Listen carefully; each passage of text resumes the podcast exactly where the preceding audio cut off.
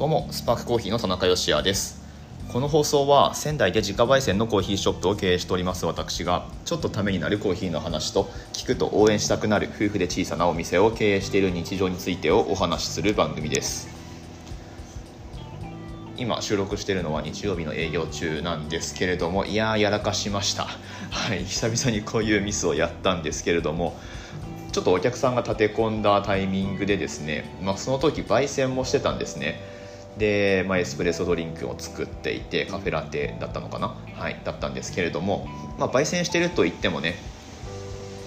いわばなんだろうフルオートみたいな感じで焙煎ができるイカワっていうちっちゃい焙煎機を使って焼いてた途中だったんですけれどもなのでそっちは放置で OK っていう状況ではあったんですがまあちょっといろいろ同時進行でやっちゃってた時間帯がありましてエスプレッソ抽出を大幅にミスったんですよね。はい。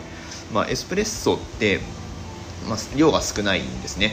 なので、まあ、その抽出量を重さで測って、えー、まあ大体 40g 弱くらいを取ってたりミルクビバレッジだとちょっと少ないかな。35g くらいを取るっていう感じなんですけれどもその抽出のボタンストップのボタンを押し忘れてしまいましてですね。今僕の手に持っているカップにはこれなんだ 150cc くらいのエスプレッソが入っております。うんとまあでも思ったんですけどなんか全自動のマシンのコーヒーってあの上に泡が立ってるタイプのコーヒーっておそらくですけど、まあ、こういうエスプレッソの仕組みを転用して抽出されたコーヒーなので、まあ、大体例えばそのなんだろうファミレスで出てくるコーヒーとかってボタンを押したらなんか自動でゴチューって出てきてで最後泡浮いてるじゃないですか、まあ、それと同じことだと思うんですよね。で今飲んでみてるんですけどあの苦いんですよ、うん、このこの苦みって、まあ、焙煎の苦みとか豆もともとのっていうのはもちろんあるけど、まあ、このエスプレッソの抽出ででこれね1分くらいかかったんですよね。なのでそのくらい高温にさらされてで高圧にさらされて抽出が進むとまあ、コーヒーっぽい液体はできるんだけどなんか変な苦みがあるっていうそういう代物になると思うんですよね。はい。まあ、なのでなんかこれはこれはこれで、えー、発見があったなと思ってとりあえず失敗をただで終わらせないという、まあ、無理やりなちょっとこじつけ的な感じで今お話をしてますけれども まあまあそんなこんなで、えー、収録してるのは日曜日ちょっといろいろ立て込んでるわけです。なので,、うんとですね、これ配信は月曜の朝だと思うんですけれども今日はちょっとお店の近況報告みたいな形でまあちょっと今後やろうとしてることとかあとはやったんだけど、うん、これどうしようかなみたいな振り返りみたいなお話をしてみようと思います。まあ主にはお店のことということではい。えー、なんだろう夫婦でお店をやってますよっていう日常についてお話ししてみようと思いますのでぜひ最後までお付き合いください。今日は短く終わらせます。本日は9月の6日月曜日の放送です。はいということで、まあ、音声配信ねこれ180何回目だろう、まあ、続けてやってきてるわけなんですがコーヒーかける音声配信の可能性みたいなのを、えー、探るっていう意味合いもあって、まあ、これ続けて、えー、何がしかの結果を得ようということでやってるわけなんですけれども、はい。まあ、もちろんねあのこれやってること自体が楽しいっていうのもあるんですけれどもえっとまあ、お店のビジネスに何がしかこうプラスの影響をもたらせないかなというところでは以前にもお話ししたと思うんですけれども豆の紹介みたいなものをこの音声でできないかなっていうふうに考えています。はい。よくねこの手の、まあ、この手のっていうのは僕らがやってるようないわゆるスペシャルティーコーヒーと呼ばれる出自が明らかで、えーまあ、その産地の風味特性だったりっていうのを、まあ、とりわけちょっとフォーカスして提供するみたいな、うん。業種のコーヒー豆屋さんだとなんか豆の紹介カードってよくあるんですよね。このコーヒーにはこういうストーリーがあってでこれこれこういう味がしてみたいな、うん、あの紹介カードってあるんですけれども、まあ、産地の農園の名前がこうで農園主さんが何ていうアルベルトさんっていう人で、えーと、栽培地点の標高が 1750m でとか、まあ、なんかいろいろ情報がね書いたカードっていうのが、まあ、よくあるんですけれどもうんとまあ、うちそういうのってあんまり出してないんですよ、はい、もちろんパッケージにはその基本の豆の産地の情報だったりっていうのは載せてはいるんですけれどもあんまり出してないんですよね。うん、なんかこの辺りのさじ加減ってちょっと難しくてそういう情報を欲してる人にとっては、まあ、それは、えーと、必要だし、まあ、ただね毎回来てる人とかあとは、まあ、そこまでの情報を求めてないけどとにかく美味しいのが飲みたいとか、うん、っていう人に対して、まあ、どのくらいそのなんていうか情報をこちらから提供すればいいのかっていうこれは結構ね難しいところだと思うんですよ。でその情報提供を紙媒体に頼ってしまうっていうのはうんとまあなんかこれからの社会にとってはまあそのなんだろうなペーパーレス化っていう観点からもあんまりなんかフィットしないんじゃないかなっていうふうに思ってて、うん、でまあなんていうか AI にできないことっていうかねっていう点で言えば、まあ、店頭での接客っていうのが重要度が増してくると思いますしで店頭で、えー、できない場合というか店頭じゃない場合においては、まあ、どういうふうにその豆の特徴だったりとか、うんとまあ、こういう思いで作ってますみたいなことをどうやって伝えればいいかって考えた時に僕はやっぱり音声っていうのが一つ、えー、使える手になるんじゃないかなというふうに思っています。なので、まあ、以前にもこれお話ししたんですけれども具体的にどういうことを考えてるかっていうと豆の紹介カードをこう豆にねなんかクリップかなんかでつけるんじゃなくって QR コードを使ってでそれを読み取ってもらうと、まあ、ポッドキャストのチャンネルに飛びますよと。でそこで、えーまあ、スパークコーヒーのコーヒーお買い上げいただきありがとうございますみたいな 感じで始まるのか分かんないですけど、まあ、例えばエチオピアの豆だったら、まあ、このコーヒーはエチオピアのなんちゃらかんちゃらっていうところの豆で、えー、こういう味の特徴がありますと。で、まあ、こういう味わいを表現するこういう焙煎の方法で焙煎しててで、まあ、おすすめの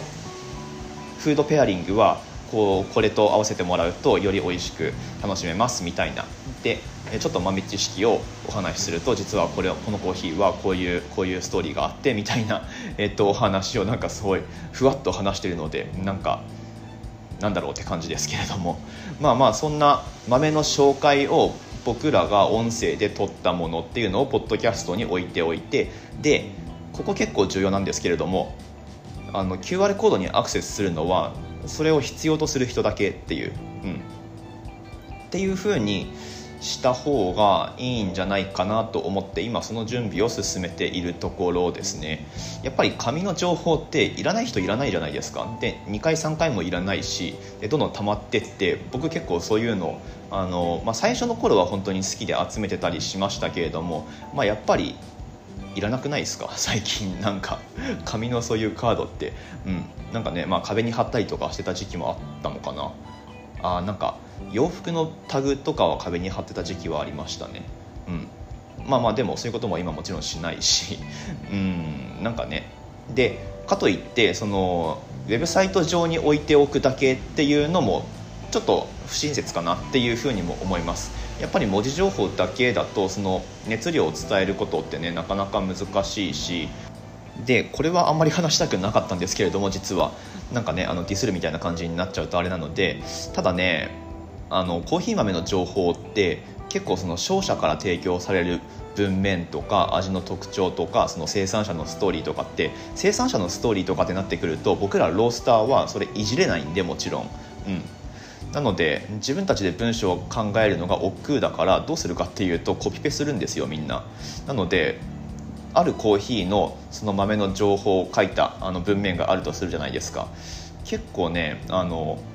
同じ文章で違うお店で載ってる場合って結構あります。これってなんだろう業界の闇とも言わないけどまあまああんまりよろしくないことだと思うのでなのではい、私たちのオンラインストアではもちろん僕が、え、完全オリジナルで考えた文章をその生産者の紹介においても、え、載せるようにはもちろんしてるんですけれどもまあまあその辺って文章になっちゃうとちょっと分かりづらいんですよねやっぱり。うん。まあ、分かりづらいっていうのはそのコピペしてるかどうかっていうことも含めてですけれども、まあ、それが音声になるとまあ、この喋ってる感じってどこにもあの書いてあるものじゃないですじゃないですか今僕が喋ってるのって。もちろん台本とかも何もなしで今考えながら喋ってるんですけれどもそれってやっぱり分かりますよね。で台本準備したとしてもちゃんとその人が考えて喋ってる文章あの言葉っていうのはもちろん分かるじゃないですか。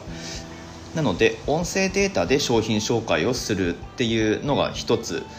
お客さんにより深く刺さるような価値を提供するっていう文脈においては効果的なんじゃないかなと思ってましてで実際もその音声って作成始めてるんですよ。でそれに関してはこの僕の番組ですね仙台のコーヒー焙煎所からっていう今やってるものではなくてスパークコーヒーとして多分新たに、まあ、チャンネルというかポッドキャストを作ると思います。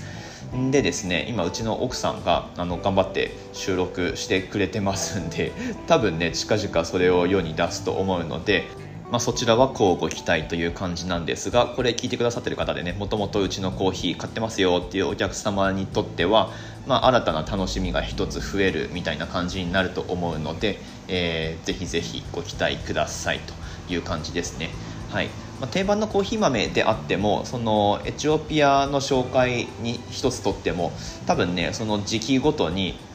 あのできれば更新していきたいなというふうに思ってるので、はいまあ、例えば、ね、夏場になったらアイスでこんな感じで入れて飲むのもいいですよとかこれと合わせるといいですよみたいな紹介に都度更新していければなっていうふうに思ってるので、まあ、そんな感じでコーヒーかける音声っていうのを使っていきたいなというふうに思っております。でもう一つ今もうこれは走り出してることなんですけれどもあのコミュニティ作りますみたいな話前したと思うんですよ。Facebook の非公開グループの機能を使ってやってみようかなと思ったんですけれどもうんとねこれは現状走り出してるんですがあんまりアクティブじゃないです。まあ、僕がアクティブじゃないっていうのが一番の大きな問題だと思うんですけれども、まあ、あとはもともとスパークコーヒーにそんなにフォロワーがいないっていうのと Facebook ユーザーも、まあ、アクティブユーザーがあんまりいないっていうのがね結構あると思うんですがまあまああの今でなんだろう10十何人かいらっしゃると思うんですね15人弱くらい、えー、入ってくださってると思うんですけれども、まあ、そもそもこれっていうのが豆買ってくださってる方に登録してもらってる LINE 公式アカウントですね、はい、こちらでしかお知らせをしてない状況なのでリンクとかね、うん、なので、まあ、なかなか人も集まりにくいと。でもっとこう交流できるような世間の雰囲気であればいいんですけれども 今はそういう状況でもないので、はいまあ、お店でこういうイベントやりますとかってね今はなかなかできないですし、うん、あとはそうだな。まあ、この間エアロプレスの大会とかありましたけれどもこれからバリスタチャンピオンシップとかがあればねあの練習にぜひ付き合ってくださいとかいうお知らせもできるんですけれども現状それがないので、うん、まあ、どうやって使っていこうかなっていう走り出したはいいものの、はい。まあ、そんな感じなんですが、まあ、こちらも、うん、少なくとも半年くらいは続けてやってみてで、まあ、ダメだったら、まあ、しれっとフェードアウトしていけばいいだけの話だし、まあ、とりあえずあのもうちょっと頑張ってみようかなと思っております。なのでその非公開グループですね、まあ、あのお店の普段の SNS の発信とかではしないようなもうちょっとコアな内容のお話だったりとかあとこんな特別な豆が今実店舗の方にありますよだったりとか、うん、っていう情報をお届けしていこうかなと思ってますのでこれ聞いてくださってる方でまあね、必ずしもうちの実店舗に来られるっていう方ばかりではないとは思うんですが、まあ、興味ある方はそうだな、まあ、の SNS インスタグラムでも何でもいいですし僕の Twitter の DM とかでも何でもいいので何がしかコンタクト取っていただいて、えー、非公開グループ興味ありますみたいな感じで言ってもらえればそちらのリンクもお送りできるので、はい、ぜひ活用してみてください。はい今日はそんな感じでお店の近況みたいなことについてをお話ししてみましたなかなかねこの配信のタイミングを作るっていうのが、まあ、難しい日は難しいんですけれども 音声配信自体はね楽しいし、えー、まあ、アウトプットの場として続けてやっていきたいなと思っておりますので引き続きフォローしていただいて、まあ、あのちっちゃく仙台でお店をやってるわけなんですが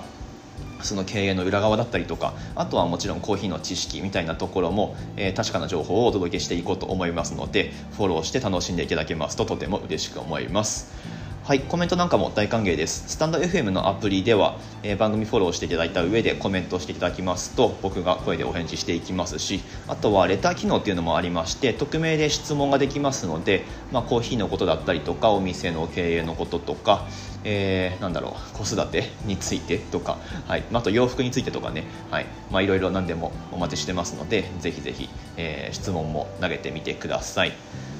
私たちスパークコーヒーのオンラインストアは楽天市場に出店をしております。この放送の詳細欄のところにリンク貼ってありますので興味のある方はぜひそちらも覗いてみてください。コーヒー豆で言ったらそうだなコロンビアのアナエロビックですかね。はいサンテュアリオ農園っていうのがありますけれどもそちらがそろそろ終売なので、まあ、興味のある方気になる方チェックしてみてください。ということで明日の放送でまたお会いしましょう。美味しいコーヒーで一日が輝く。Good Coffee Sparks Your Day スパークコーヒーの田中でした。さあ超ロングエスプレッソが。どうしようこれ。苦いな